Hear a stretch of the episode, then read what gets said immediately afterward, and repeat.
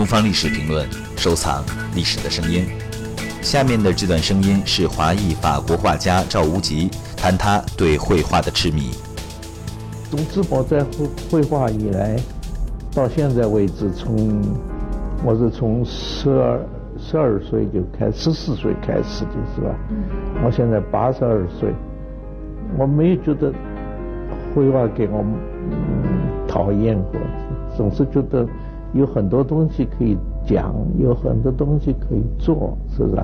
做的好不好那是另外一回事情。我因为坐船来的，当时的船要三十六天才到马赛，马赛要坐火车到嗯呃法国来，是不是到是是巴黎了？那那个时候我一句话也不会讲嘛，是不是？前面嘛十几个娱乐飞。后面都是那个呃鲨鱼，吃人家撂下来不吃的东西。我想了这么久，是不是 坐船也坐三十六天？在国内也是，我从十四岁就开始画画了，是不是？